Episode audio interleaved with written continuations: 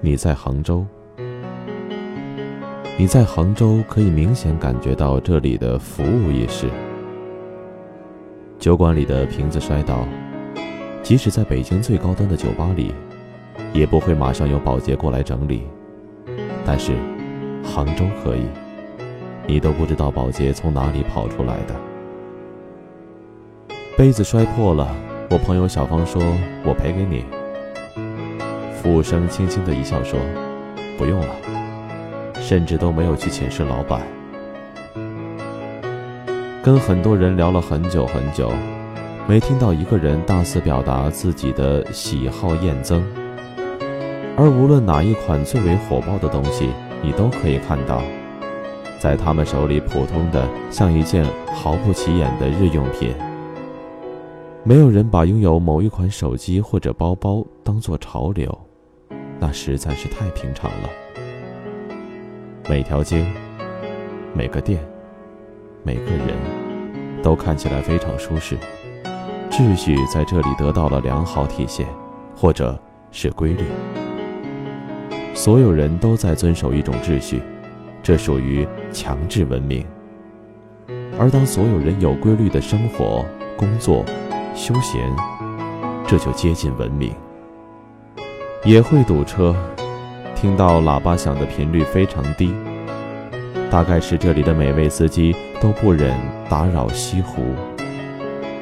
杭州的每一座建筑好像都经过细心的整理，但是杭州人仍然觉得规划不好，偶尔会听到抱怨，娇嗔式的抱怨带着一点儿得意。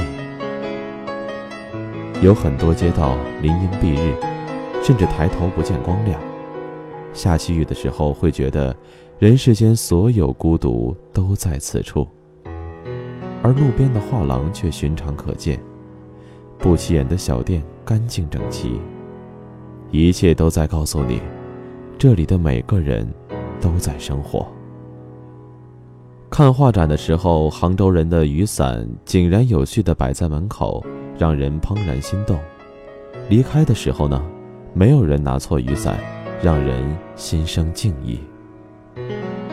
杭州人不着急，跟天堂一样的城市，急什么呢？